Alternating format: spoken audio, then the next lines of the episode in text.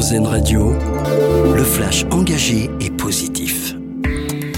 C'est une fête de plus en plus populaire auprès des Français. Halloween, c'est ce soir et l'événement est célébré par 61% de la population chez les moins de 45 ans, selon une étude Opsoco. Halloween est donc aussi un temps fort de l'économie. Un foyer sur deux achète des bonbons durant la période, soit le plus gros temps fort pour le secteur réalise 15% de son chiffre d'affaires en octobre. Les prévisionnistes appellent à ne pas céder à la panique. Une tempête devrait balayer l'ouest de la France demain soir. Euh, pour autant, d'après les spécialistes, il n'y a pas lieu de s'inquiéter. Les valeurs de vent prévues n'ont rien à voir avec les tempêtes de 1999 dans les terres. Il faudra être prudent toutefois dans les zones les plus touchées, en évitant évidemment de s'approcher du littoral et en écoutant les consignes heure par heure. Nous sommes en train de sortir de la crise inflationniste. Bruno Le Maire se félicite ce matin des chiffres provisoires révélés par l'INSEE. L'inflation s'élève désormais à 4% par rapport à l'année dernière, contre 4,9% en septembre.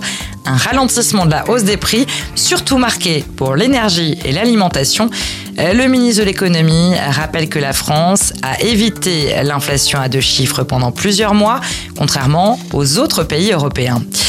Le marathon de New York aura lieu ce dimanche, une édition limitée à 50 000 participants, alors que les organisateurs ont reçu plus de 128 000 candidatures pour le tirage au sort à participation.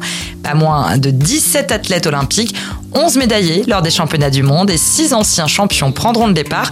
Et pour la première fois, la course en fauteuil roulant servira d'épreuve de sélection américaine pour les Jeux paralympiques. Et puis des paniers de fruits et légumes bio 40% moins chers.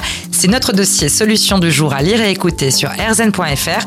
L'entreprise Benebono lutte depuis 2020 contre le gaspillage alimentaire en proposant des produits refusés par la grande distribution pour des raisons esthétiques ou logistiques.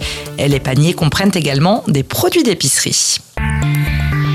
Vous venez d'écouter le flash engagé et positif d'Airzen Radio, l'autre point de vue de l'actualité.